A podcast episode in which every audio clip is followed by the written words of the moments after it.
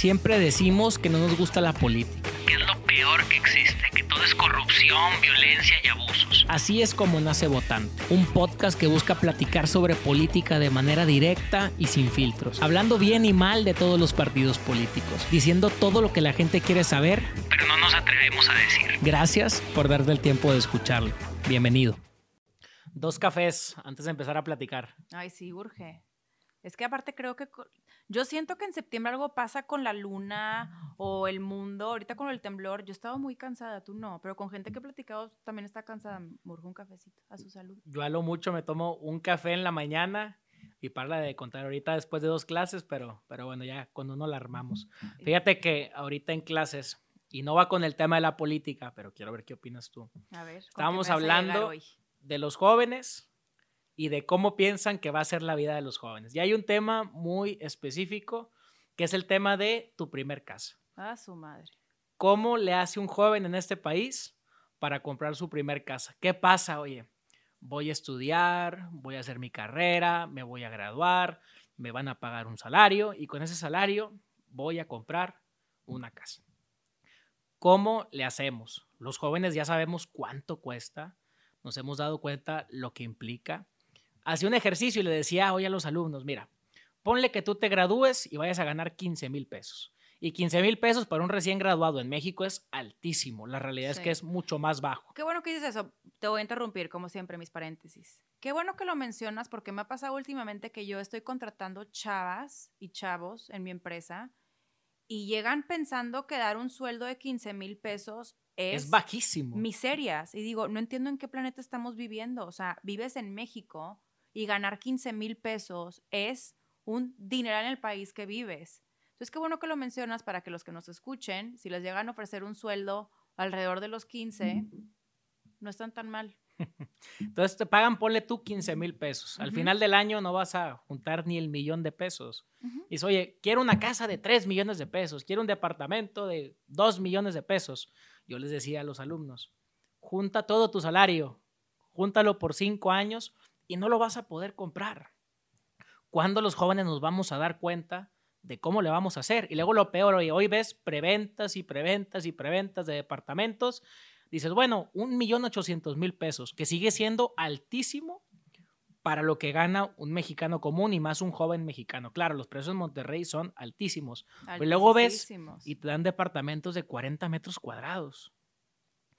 ¿En qué escuela, en qué universidad, en qué dónde te van a decir cuando te gradúes, estos son los pasos a seguir para construir tu economía familiar, tu economía personal. Yo te pongo el caso de mis papás, los dos son profesores y en su momento, ahorrando gran parte de su salario, pudieron comprar cuando yo tenía dos años una casa de contado. Es impensable que hoy un profesor con su salario, con su pareja, pueda comprar de contado una casa.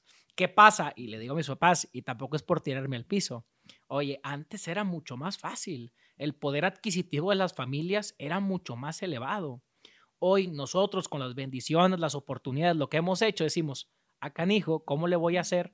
¿Qué va a pasar con todos esos jóvenes en México que no tienen trabajo, que tienen trabajo, que son trabajos mal pagados? Oye, ¿y mi casa?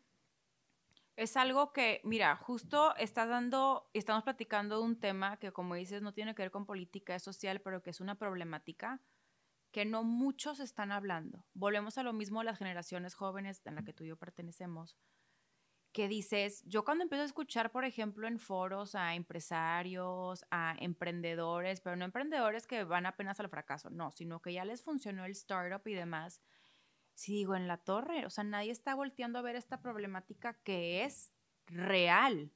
Y siento que estamos viviendo como que una dualidad, como en dos mundos completamente distintos, que muchos consideran que seguimos viviendo en un ritmo de antes, en el que el poder adquisitivo que tiene cada persona es el mismo de antes. Todo sigue subiendo como si así fuera, pero porque la demanda de ciertas personas permanece, cuando la realidad no es esa. Y yo te voy a decir en qué sí lo veo mucho. Por ejemplo, ahorita si ves igual el modelo de bienes raíces, pues la mayoría de los jóvenes optan por rentar. O sea, es que comprar algo es completamente impensable. Aparte, vivimos en un país que es de los que menos presta y lo que presta es muy caro. Y aplica tanto para, en este caso, bienes raíces, si te quieres comprar una casa y quisieras sacar un crédito hipotecario, pues buena suerte. Está casi que imposible. Y tienes que traer unos flujos mensuales que no te quiero ni platicar. O sea, 15 mil pesos no te van a dar crédito hipotecario. Lo mismo aplica para créditos si quieres abrir tú una empresita, una pyme, no hay créditos. Y esto es justo lo que entonces termina uno por reflexionar que no será que estamos en México también ya migrando a una manera en la que viven ya en muchos otros países. O sea, tú hablas con jóvenes en Europa. ¿Qué esperanzas deja tú comprar una casa, tener carro?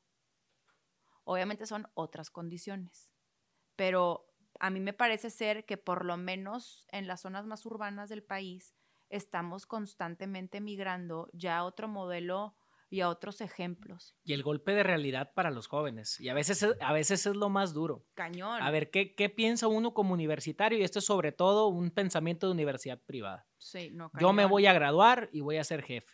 Yo me voy a graduar y voy a ser gerente. Yo me voy a graduar y voy a ser el dueño del negocio. ¿Y qué pasa? Resulta que no es así. Resulta No, que no es así. Y te das golpes de realidad de los salarios son bajos, las jornadas de trabajo son muy largas y tampoco quiero emprender porque tampoco hay oportunidades o no me, que o no me da la tipo, cabeza Yo me para acuerdo que hacerlo. estábamos en el TEC y el rayo emprendedor y decía, ¿con qué lana emprendes? O sea, a ver, aquí en México todo se termina resumiendo a, si no traes lana, no traes un sustento detrás, está prácticamente en chino, punto. Esa es la tristísima realidad. Y por eso los ricos se hacen más ricos y la gente de menos recursos, pues es una entre un millón la que tiene el milagro, la superoportunidad. Pero de ahí en más, ¿cómo le haces? Y ni el gobierno te da incentivos. De parte de la iniciativa privada puede haber, por ejemplo, Nuevo León es de los estados en donde más incentivos hay que no son ni suficientes. Ahí te encargo en Chiapas y en Tabasco, pues no, ni te platico, eso no existe. Pero van siendo realidades que pues tenemos que empezar a visualizar como lo que es, es una realidad. A lo mejor ya estos modelos ya los podemos ya considerar muy arcaicos de antaño, pues son justamente de antaño y ya no pertenecen a la realidad de hoy en día. Lo que va a ser muy importante es que viene hacia adelante la formación. Desde casa, hablar de la cultura del ahorro, desde las escuelas, desde las universidades, estudies lo que estudies, política, ingeniería, medicina, la carrera que tú quieras. Tenemos que meterle materias. Sí. ¿Cómo le vamos a hacer al graduarnos para construir nuestro propio patrimonio? Si es que lo queremos construir. Porque de verdad hoy vemos a muchos jóvenes, y me incluyo yo hace un par de años, que decíamos, me gradúo, gracias por participar, yo ya fregué. Y las cosas no son así. No. Pero bueno, después de esta introducción, ahora sí nos metemos un poquito a, a lo que nos gusta, que es la grilla. Y siempre pues, la pregunta es, ¿qué hubo en la semana? ¿Qué novedades pasaron? Uf, hubieron muchas novedades. Bueno, a ver, vamos a rescatarles las que Pato y yo consideramos que son los temas que debemos de analizar, platicar, porque grillas hay muchísimas, pero igualmente sabemos que la audiencia, pues hay cier- ciertas cosas que no les pueden interesar tanto como a nosotros. Pero hubieron muchas cosas, Pato, muchas que vale la pena que hagamos una pausa y es justo lo que queremos lograr aquí, de estos temas, analizar un poquito más allá porque en ocasiones podemos justo pasar a lo que dijimos en el episodio anterior, la volatilidad de las noticias, como, ay, sí, vinieron los del box, qué padre. No, a ver, alto. Está fuertísimo. O sea, no es nada más vinieron los de box de España, oh, tío, joder, no, no, no, no, no, no, no. ¿Qué implica que hayan venido los del box? ¿Cómo esto entonces te está diciendo una composición adentro del partido de Acción Nacional, o sea, PAN, se estarán dividiendo? ¿Qué pasó? ¿Cómo nadie le avisó al dirigente? Y es lo que vamos O a hacer. ¿Será que no le habrán dicho? Bueno, a ver, vamos, ok. Yo creo que, creo que hay que partir primero de, de cuál fue la noticia. ¿no? Vamos a hablar del resumida. exacto. A ver, por favor, el contexto. Vox es un partido nuevo, reciente eh, en España, es un partido de ultraderecha, es un partido que se ha posicionado respecto a temas complicados, podríamos decir antimujeres, podríamos decir... Perdóname, te voy a hacer un tiempo. Hay gente que no sabe ni qué es la derecha. Entonces, ahora, ¿qué fregados es la ultraderecha?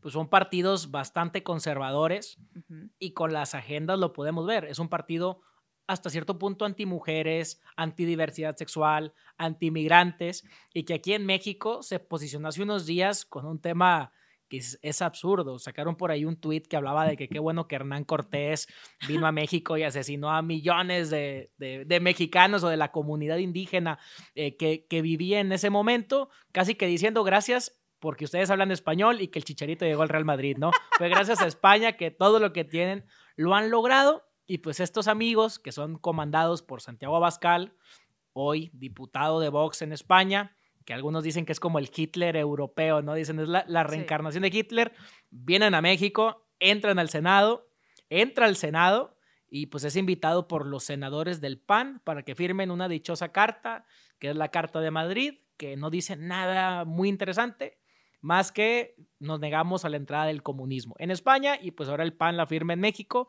diciendo no entra el comunismo a México. Se tomaron una foto, todos sonriendo, por ahí subieron sus tweets a Instagram, a, Facebook y todo parecía ir viento en popa hasta que fue trending topic y todo el país les vino encima. Hasta que se dieron cuenta que fue una muy mala estrategia y qué bueno que acordieron el asesor.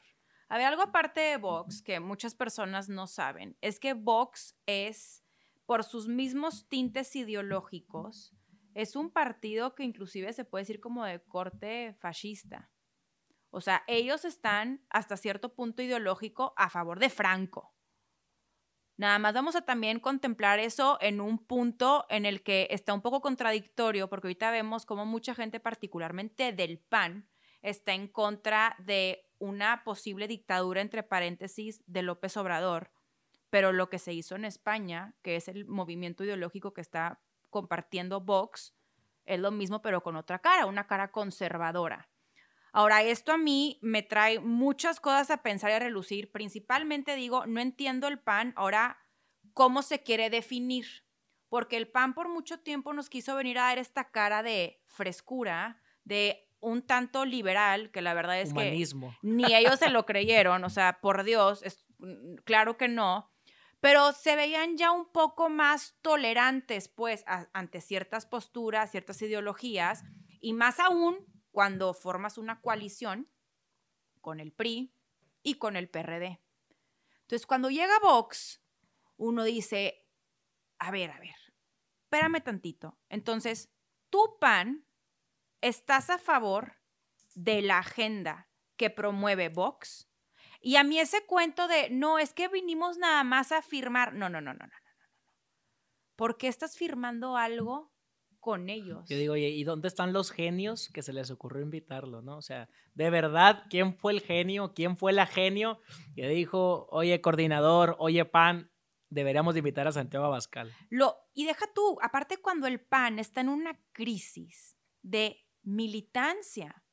Es algo que mucha gente no sabe. A ver, el PAN, ahorita los afiliados a Acción Nacional están en el límite de que pierda el registro. No, no va a perder el registro.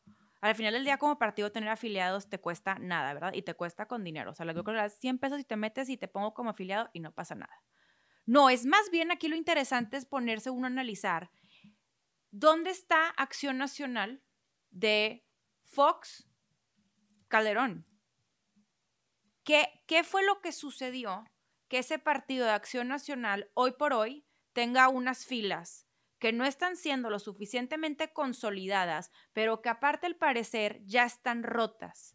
¿Y cómo sabes tú esto? Porque entonces no te empieza a cuadrar el que el presidente de la bancada de senadores del PAN en el, sí, en el Senado esté invitando a los de Vox, pero que entonces tu dirigente nacional, o sea, se Marco Cortés, diga como, no me invitaron a la fiesta y yo no estoy de acuerdo. Ahí también te habla de un quiebre muy importante. Y otra cosa igual que yo agrego... tener que haber agarrado conejillos de indias, ¿no? Ni modo, les, toca a ustedes el madrazo. Y fue lo que, o sea, fue lo que sucedió, pero ahí dices, oye, ¿en qué momento no? o sea, estuviéramos hablando de el pan en San Nicolás de los Garza, o sea, el, el, como que la dirigencia que tienen aquí a nivel Estado. Estamos hablando del Senado. Si, lo analizas desde el punto de vista ciudadano, pues no hay defensa, ¿no? O sea, no puedes tú decir, fue buena una visita de un partido comandado por un señor que hace un par de días dijo que bueno que asesinamos a los mexicanos y agradezcanos lo que tienen, desde el punto de vista ciudadano. Pero si lo queremos ver desde un punto de vista frío, político, electoral, es ¿suma votos o no suma votos? Definitivamente no suma votos. A ver, las elecciones se ganan con votos, gana el que tiene uno más que el otro. Hoy Morena tiene más votos que el PAN y el PAN está buscando quitarle votos a Morena para poder otra vez tener mayor presencia en el país. Entonces, ¿qué ocupa el PAN?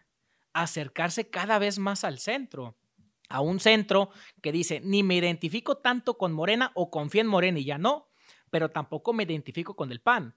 Al contrario, deberían de acercarse más a este centro más abierto, más progresista, más humanista, pero no. Dicen, ¿sabes qué? Nos vamos más hacia la derecha con el partido más conocido quizás hoy en Iberoamérica de la extrema derecha, del conservadurismo dices, oye, ¿cómo vas a atraer a mujeres?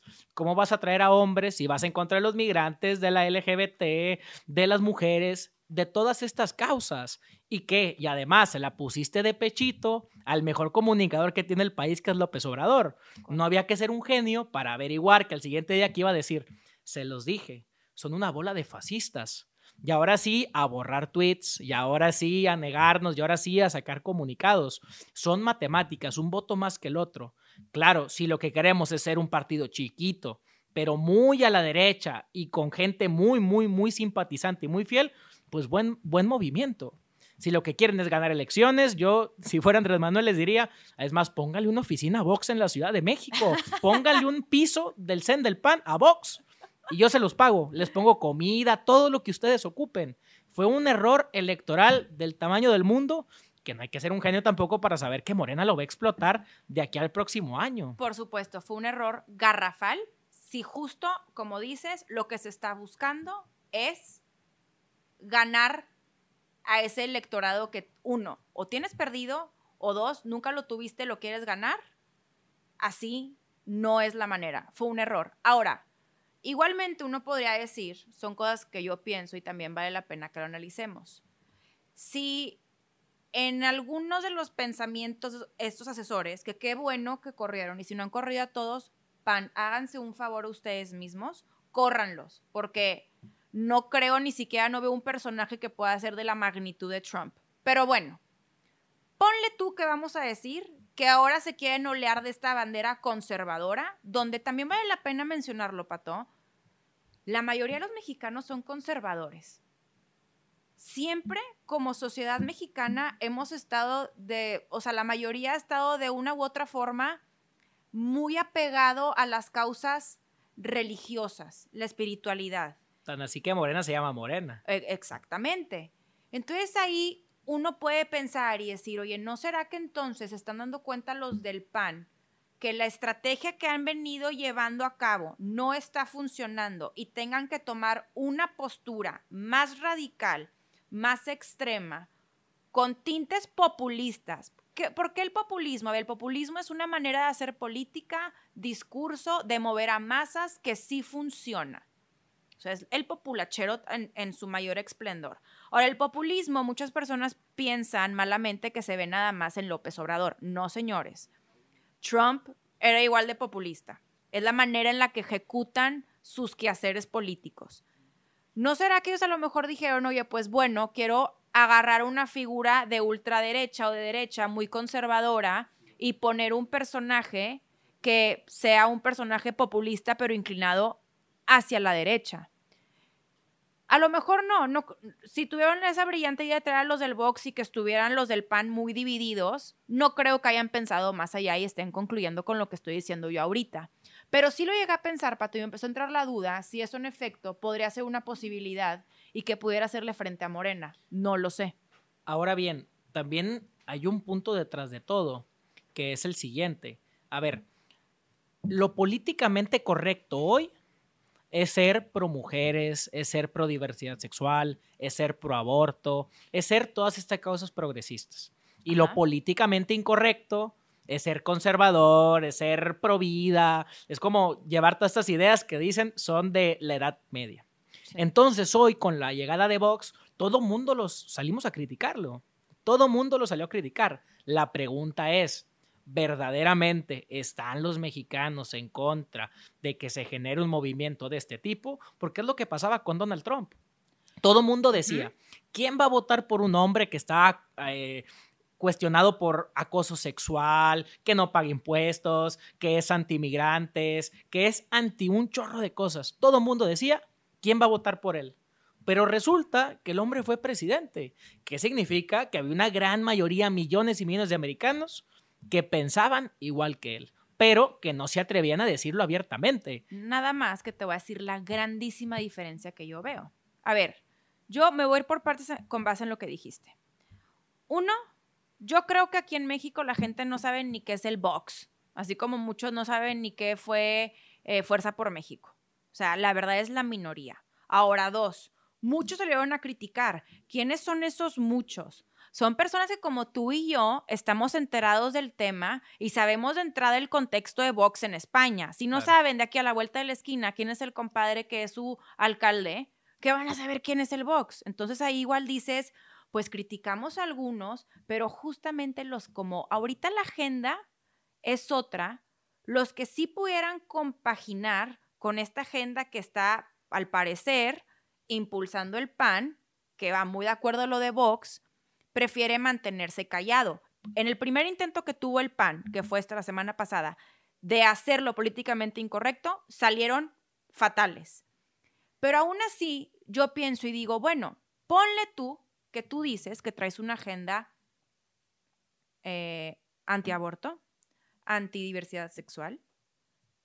¿A quién se le estás poniendo si el mismo presidente ni siquiera le está mencionando?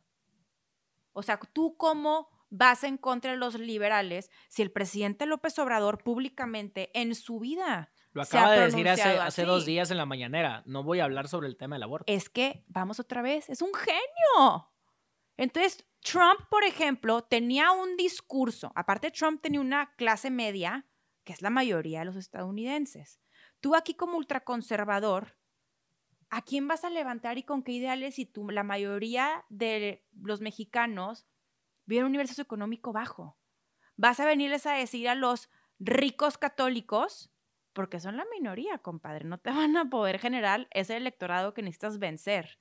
Y ahí es la gran diferencia. Y ahí es cuando volvemos a la maldita conclusión de que López Obrador lo ha hecho muy bien electoralmente y que no tiene nada de güey. Es muy bueno para hacer política. Y, acabas de hablar de un punto que es, no nos interesa la política.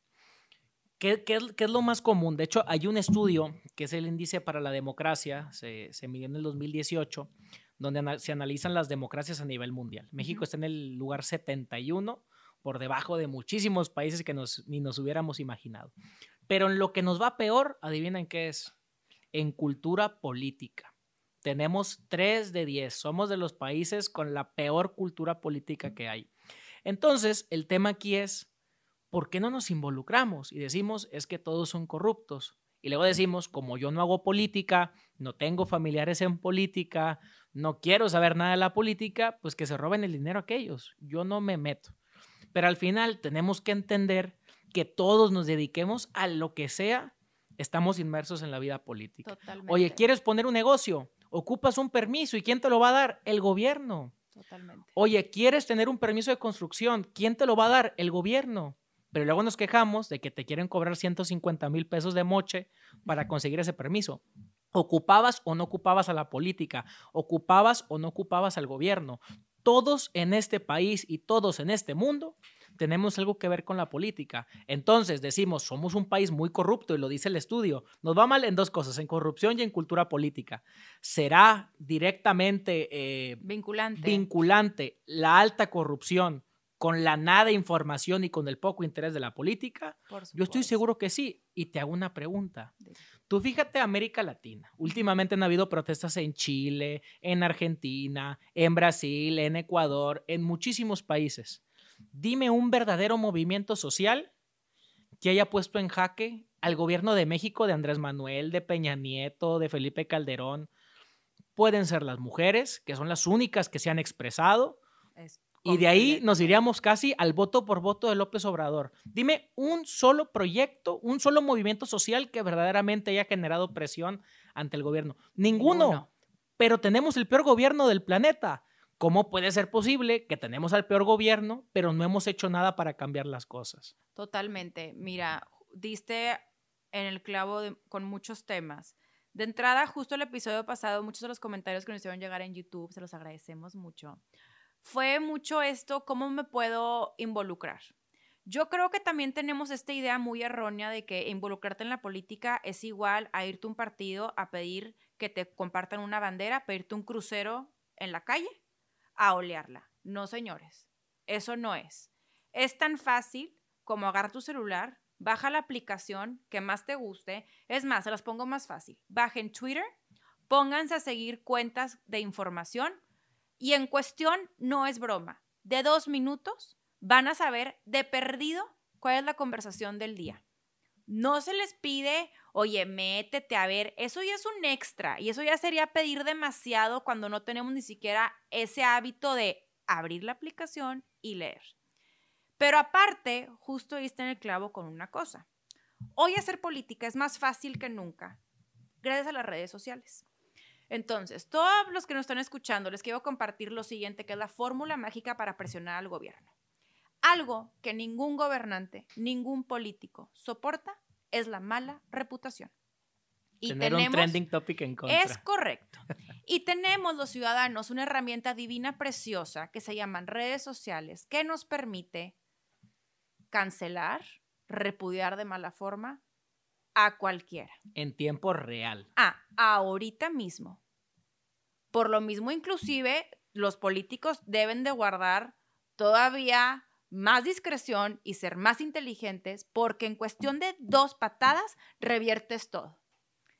Y es tan fácil como empezar tú a involucrarte y, oye, protestar. La protesta tampoco no es, me salgo a la calle con la pancarta, oye, hay un hashtag que está haciendo viral ahorita, lo pongo. Y los mismos políticos saben, porque tienen gente detrás que dicen en la torre, se me están llenando muchas personas tocando esto y no son bots, son personas de verdad y yo ya lo veo como electorado afectado. Recuerden, ustedes para la política son un voto y un voto sí hace la diferencia. Y tampoco No convertirnos... es como la matrícula de la universidad. Pero ojo. tampoco convertirnos en guerrilleros del WhatsApp. Ah, no. que, que es el guerrillero del WhatsApp, estar friegue, friegue, No, no, friegue, no. friegue, friegue. Pero el día que hay que ir a votar, medio flojera, me quedé viendo el fútbol. O sea, es verdaderamente actuar. Exacto. Y como eso, les voy a dar ejemplos. Mira, un ejemplo que, de, de que los movimientos sí funcionan, yo te diría que uno que fue un movimiento que quisieron ah, este, llevar a cabo y que fuera muy exitoso fue el de Frena A. No funcionó para absolutamente nada. López Obrador se rió tres horas y realmente es que no han levantado ni poquito polvo. Pero hay dos movimientos que yo rescato. Ahorita en la pandemia, un movimiento muy fuerte por parte de padres de familia para el regreso a clases. Si no se hubiera protestado, no hubiera ni siquiera puesto el tema en la agenda. Pero el que yo más rescato, que para mí es la verdadera oposición que tiene el gobierno actual a nivel federal, o sea, encabezado por López Obrador, se llama el movimiento feminista El es único. el es único, movimiento que hace oposición al gobierno federal y el único movimiento social que es capaz de revertir la agenda. Y si en esta semana no les quedó claro, que les vaya quedando claro desde ahorita, porque lo que pasó en la Suprema Corte de Justicia es a raíz de años de lucha que han encabezado colectivos feministas, feministas que están activas tanto en la política como en todos los ámbitos sociales, y fue justamente esa presión la que logró una decisión histórica de la cual yo estoy extremadamente feliz. No pensé, te lo digo de verdad, que iba a vivir para ver lo que vi. Fue algo extremadamente emocionante por lo que significa, ahorita lo analizamos, pero justo fue ahí verlo y decir, es que el que lucha, pero bien organizado, con una agenda de por medio y persistente, sí lo logra. De hecho, las encuestas dicen que López Obrador no baja en aprobación y solo baja cuando las mujeres salen a protestar. Son las únicas que han logrado lo que no ha logrado el PAN, ni el PRI, ni Movimiento Ciudadano, ni Frena, ni los empresarios, ni la Coparmex, nadie. Las únicas que han puesto en jaque la aprobación de López Obrador se llaman las mujeres. Correcto, por eso, mujeres, somos la única oposición para López Obrador. Y te agregaría como último consejo, que sí es cierto, criticamos mucho, pero es, bueno, entonces, ¿qué hago? Atrevernos a hablar. Claro. Ahorita en clase me decía una alumna, es que no estamos listos para la conversación. Es que nunca estamos listos para las conversaciones. Nunca, siempre decimos, es que aquí no se habla de eso, no es tema. ¿Y cuándo vamos a hablar del aborto? Pero verdaderamente hablarlo. ¿Y cuándo vamos a hablar de la legalización de la marihuana? ¿Y cuándo vamos a hablar de los feminicidios? ¿Y cuándo vamos a hablar de la salud sexual? ¿Cuándo vamos a hablar de estos temas? ¿Cuándo vamos a, a dejar de decir en México? No estamos listos para la conversación. Totalmente. Y mientras sigamos diciendo que esta conversación, o sea, que no estamos listos para entablarla, podemos seguir igual de fregados. O sea, ya estamos tan en el hoyo que no nos queda de otra más que empezar a dialogar. Otra cosa igual que deberían de incluir ahí como que la educación básica de todos es, aparte, el aprender a dialogar. Tú puedes pensar una cosa, yo puedo pensar otra y tener esa habilidad de no agarrarte las greñas. Y nadie está mal, ni nadie está nadie bien. es nada, pero ¿cómo te complementas con el simple hecho de escuchar? Por eso yo eh, también en muchas ocasiones cuando hablo particularmente con chavitas que se quieren entrar al tema de la política, les digo, no se sesguen en su propio juicio. Vean más allá. A mí me encanta leer a muchísimas personas que forman parte del gobierno de López Obrador, porque es también acercarme a su óptica. Y a lo mejor no puedo comulgar en muchas cosas, pero te lo juro que siempre tengo algo que rescatarles. Y si no le rescato algo, nada más reafirmo mis puntos y digo, oye, estoy en lo correcto. Ahora, hay muchas conversaciones, Pato, que no estamos listos para entablar. ¿Como cuál? Una es la del aborto.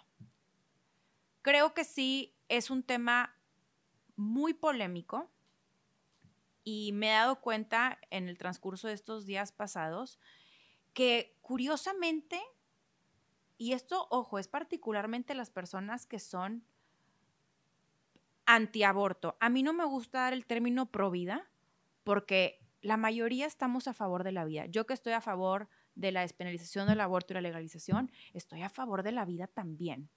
Son estos también conceptos y términos que nos han venido a traer para hacer una causa más catchy. O sea, basta, es para polarizar. Y estas personas, justamente las que son pro vida, o sea, que son antiaborto, Oye, ahorita se cuenta que Dios Santo Jesucristo de la vida les estaba diciendo, estás embarazada, mamacita, abortar, ya. No es para ti. Y al final tienen que entender que el aborto es una realidad. ¿Qué te ah. quiero decir? Los abortos ya existen. Quien piense que no se aborta en México, que se quite la pañoleta de los ojos. A ver, quien no tiene los recursos, va y se opera a una clínica clandestina donde muchas veces lamentablemente estas mujeres se mueren. ¿Por qué? Porque las atienden en malas condiciones, con malos utensilios, con malos aditamentos, con nada de higiene. Y quien tiene dinero, como quiera va y se opera, pero va y se opera a Houston. Y sale y se va al mall y se compra una bolsa, ropa, lo que sea. El aborto existe. Partiendo de la visión fría de que el aborto existe, ¿cómo queremos hacerlo? ¿En malas condiciones y que se sigan muriendo las mujeres?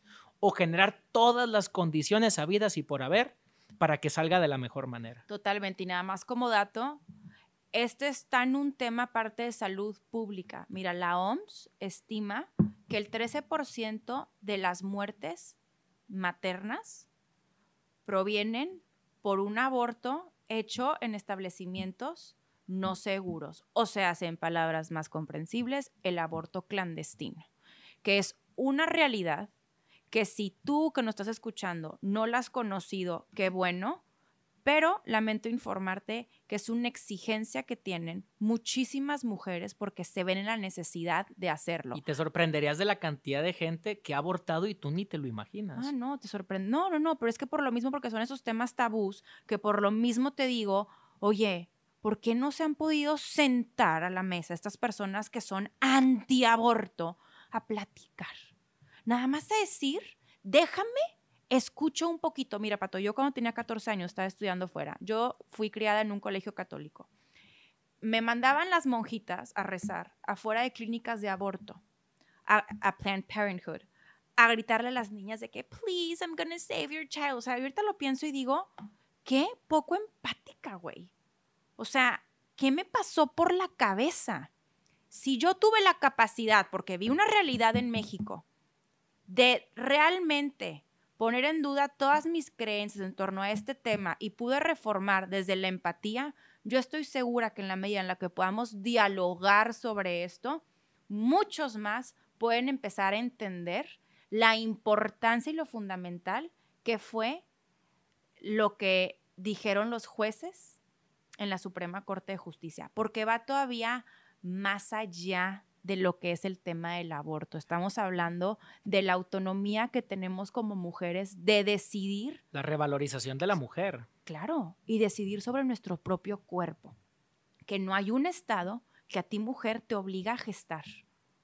No, ¿qué es eso? Y lo peor de todo es que al final siempre quienes hablamos de aborto, casi siempre somos los hombres. Ah, aparte. O sea, son hombres hablando de mujeres. Hace poquito salió eh, una publicidad en redes de un panel que era el papel de la mujer en la familia, un tema así, cinco hombres. O sea, cinco hombres hablando del papel de la mujer en la familia. ¿Cómo? Es tan absurdo. A mí me dan vergüenza esas personas. De verdad se los digo, híjole. No. Es como si me pusiera a hablar de la vasectomía. Pues yo qué. Otro tema del que nadie sabe. ¿Por qué no empezamos a hablar de eso de verdad? Oye, luego todavía me da risa porque tipo Ernesto Alesio ganas de darle un zape con el Twitter. ¿Por qué no también empezamos a hacer que los hombres elijan si quieren ser padres de familia? Sorry por la palabra, pero no mames. O sea, ¿en qué planeta vives, güey? Que no te has dado cuenta que muchísimas de las mujeres son jefas de familia y son madres solteras. O sea, no les tenemos ni que preguntar. El pelado desaparece. Y aparte estamos hablando que el porcentaje de embarazo adolescente es altísimo. Se Otro embarazan tema del que nadie de la que hablar. nadie habla. Ah, pero es que, o sea, si quieren hablar del aborto, entonces bienvenidos, siéntense, vamos a hablar de los problemas que tenemos. Preguntarle al padre, ay, por Dios, ¿en qué, o sea, ¿en qué planeta vives? Los hombres se desentienden dejan a las mujeres como madres solteras. Y esta es la mayoría, Pato. O sea, no te estoy hablando ya de un grupo minoritario. Esta es la mayoría. Tú vas a una ciudad, así sea urbana o rural, y platica con las chavas. Yo lo hago. ¿Cuántos años tienes? 18. Tengo una hija de dos años. Ah, muy bien. ¿Y el papá? Bien, gracias. Todas en automático, ya hacen la cara de es la condena. Es la historia perpetuada que se sigue y se sigue y se sigue y se sigue repitiendo. Pero entonces aparte tienes otra realidad en la que hay mujeres que aparte sufren de agresiones sexuales, llámese violación. Y están diciendo que si el papá se va a hacer presente, por Dios, si abusaron sexualmente de ella, se va a hacer presente. Si le preguntó para violarla, son cosas que sí a veces digo, oye, esta no se hacen. Y ahora salen con 30 mil pesos, ¿no? Que esa es la otra noticia de ayer de este youtuber que todo mundo festejando que se hizo justicia, tres años de condena, se declaró culpable y al otro día la noticia es, pues ya salió con 30 mil pesos. O sea, cuesta 30 mil pesos violar a una mujer en México. Pero es que y vamos a lo mismo, nuestro código penal está tan mal, tan mal ejecutado para cuidarnos a las mujeres. Salimos fregadas en muchísimos temas. Ojo, también en muchos temas salen los hombres de alguna u otra forma en desventaja. Pero en estos temas en particular dices, oye, por ejemplo, en este caso que fue a esta, es youtuber, ¿verdad? Eh, se llama Nat, que Nat Campos. he estado siguiendo la cobertura que ha hecho con Alessandra Rojo, de la Rojo. Vega. Pero digo, ahorita es ella. ¿Con qué cara?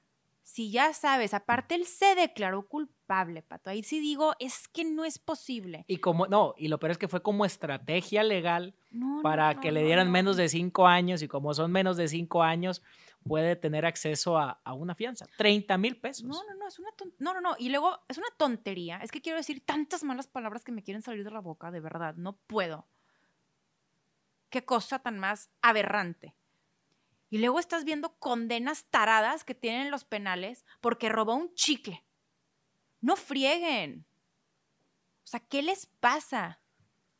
¿Cuánto cuesta aquí la protección de las mujeres. Y eso es lo que tenemos que empezar a discutir. Y otra cosa que tenemos que discutir es justamente la impunidad. Porque aquí vivimos en un país en el que haces, deshaces y con lana todo se arregla. Sin duda eso da para, para un capítulo. Eh, es parte con el tema de la corrupción. ¿Por qué somos tan corruptos? Pues porque nada pasa. Es, es, más fácil, es más fácil pagar una multa que hacerte responsable. Por ahí me contaban una historia de un exfuncionario de alto nivel que decía, si vas a robar, roba mucho. Roba todo lo que puedas, llévatelo todo. Porque así el día que te agarren, vas a tener dinero para pagar un buen abogado que te logre sacar de la cárcel. Cita de un exfuncionario de gobierno. ¿Qué podemos esperar de eso? Y cita que muchos hacen y siguen el pie de la letra. A mí me impresiona también ver, hace poco escuchaba igual a una persona que decía, los ricos en México son o hijos de empresarios que hijos de empresarios que siguen vivos o se ven beneficiados por dividendos de empresas muy grandes o son hijos de políticos. Quiero hacer aquí un paréntesis bien grande. En Nuevo León es más raro ver este fenómeno, como que es algo que ya la misma cultura nos ha hecho ver muy mal pero no te quiero platicar en los demás estados cómo está visto el que, ay, oye, de repente este niño que está en la universidad, ¿quién será? No, hombre, es que su papá es tal. Ah, no, claro, por supuesto. Y cómo realmente sí, esto sigue siendo muy vigente y malamente como ciudadanos lo hemos normalizado. Yo sé que los hijos al final del día no tendrían la culpa en lo absoluto de lo que hagan sus papás. Si los papás fueron unos tarados, pues es bronca de los papás. Pero sí está uno como sociedad normalizar esto. Hay, una idea en México de que quien es político de buen nivel es millonario. Yo, es más, haz el experimento. Tú pregúntale amigos, amigas, ¿cuánto crees que gana un político? Todo mundo piensa que gana 500 mil pesos, 600 mil pesos. Dicen, pues ve el estilo de vida que llevan. De hecho, dicen, pues métete a política para que te paguen bien. Te pagan mejor que en las empresas.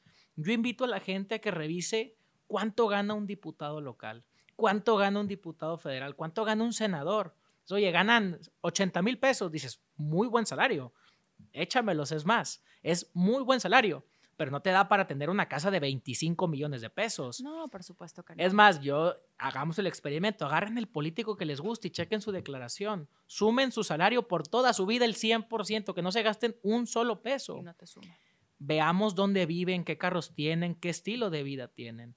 Entonces, el punto es finalmente ese, quitarnos esa idea de que el que es político debe de ser millonario. No es cierto. No, y también te voy a decir otra cosa. Creo que igualmente muchas personas malamente piensan que llegas si eres político y es tan fácil como decir, oiga, secretaria mía, yo soy el diputado local, ahí le encargo que lo del Estado le pasó la clave interbancaria y me hace la transferencia. No, no, no, no, no. Tampoco es así. ¿Cómo es la corrupción estando dentro del poder? Y es el mismo poder que te da ese beneficio. Un ejemplo, nada más para que las personas igual comprendan cómo soy la corrupción. Oye, tenemos una licitación, un concurso, un contrato. Y entonces tú, si tienes esa incidencia, este puesto de poder, dices, va, te lo doy a ti, pero me da sobre el total un porcentaje directo para mí. O, inflamos el precio también. O lo inflamos. y luego otra cosa que no saben, lo voy a hacer ya como paréntesis para cerrar con este tema. Por ejemplo, ahorita hablan mucho de corrupción, corrupción, el gobierno federal pero es de los gobiernos con más adjudicaciones directas. Que dices, ¿a quién le estás dando los contratos? Por ejemplo, en todo el ámbito ahorita de salud con la pandemia, dices, oye, ¿a quién le compraron todo el, el material médico que ni siquiera lo licitaste? Puede ser fácilmente el hijo, el compadre, y eso es una adjudicación directa, decir, ay, tú, Chucho, tú me vas a dar los cubrebocas, no vas a licitar, no va a haber concurso, yo porque soy el poder del gobierno federal, te lo voy a dar a ti. Y no estamos hablando ni de uno ni de dos millones de pesos. Esos dos millones agregan unos tres ceritos más, en ocasiones seis. Son contratos que ahí, ¿qué creen? Está su lana. Yo creo que para el próximo capítulo, la próxima que platiquemos, va a valer la pena meternos un poquito al tema de la corrupción, explicar cómo funciona, porque a ver, todos decimos somos un país corrupto, pero nadie sabe cómo se roban el dinero, ¿no? Exactamente. Entonces, vale la pena platicarlo y vincularlo con el tema de la impunidad. Totalmente. Pues hasta aquí la dejamos, ¿cómo ves? Ay, oigan, a mí aparte ya se me iba a empezar a soltar la lengua, que si AMLO, su tercer informe, pero no, es que siempre hay mucho que platicar, lo dejamos para la próxima. Yo igual quería hacer una invitación, Pato. Mira, le vamos a ser súper sinceros. Pato y yo estamos constantemente como poniendo a la mesa los temas, pero también nos, nos, parece interesante a lo que nos mejor... dejen los temas. Déjanos los temas. A lo mejor podemos hacer un extra algún día para tocar temas que les suenen relevantes o de información básica, porque también luego podemos llegar a pecar, lo debemos admitir, de considerar que todos saben sobre lo que estamos hablando y a lo mejor no saben ni siquiera lo básico. Qué flojera con Vox. Sí. le, le dan a adelantar en ese, en ese pedacito. Pues que nos digan qué, qué, Sí, de qué les gustaría platicar. y Igual Con mucho gusto. Aquí la chorcha, mira, y con cafecito se arma. se arma bañado. Pues hasta aquí la dejamos. Gracias. A ti. Gracias a todos.